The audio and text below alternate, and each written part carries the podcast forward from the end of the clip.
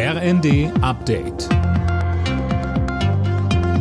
Stündlich neu. Auf den Punkt informiert.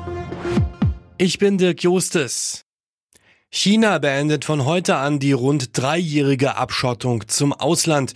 Für Einreisende gilt keine Quarantänepflicht mehr. Es braucht nur noch einen aktuellen negativen Corona-Test. Wegen der explodierenden Zahlen rät das Auswärtige Amt aktuell von nicht notwendigen Reisen nach China ab.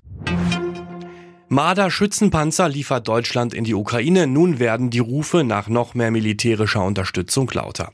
Unter anderem bei der CSU, aber auch innerhalb der Ampelparteien Grüne und FDP wird die Lieferung von Leopard-Kampfpanzern gefordert. Bundesaußenministerin Baerbock hat bestürzt auf die jüngsten beiden Hinrichtungen im Iran reagiert. Sie will den Druck auf Teheran nun weiter erhöhen. Nanju Kuhlmann berichtet.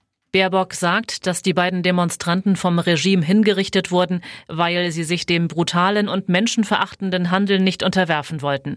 Im Zusammenhang mit den seit Monaten andauernden Protesten wurden bislang 14 Demonstranten zum Tode verurteilt, vier von ihnen bereits hingerichtet.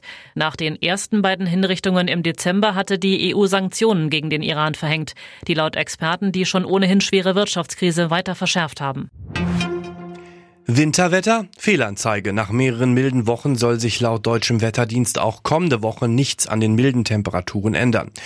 Zuletzt hat es ja auch viel geregnet. Gut für die Böden nach den Dürreperioden in den vergangenen Jahren. Andreas Friedrich vom DVD sagte uns. Das Grundwasser hat darunter gelitten, auch gerade die tiefen Bodenschichten. Da bräuchten wir noch einige Monate, die doppelt so viel Regen bringen müssten als normal. Also das müsste jetzt mindestens bis April so weitergehen und noch feuchter werden, damit wir wirklich da alles aufholen. Aber jeder Monat, der jetzt etwas mehr Regen im Winter bringt als normal, hilft auf jeden Fall, uns etwas zu schützen vor einer neuen Dürreperiode im nächsten Sommer.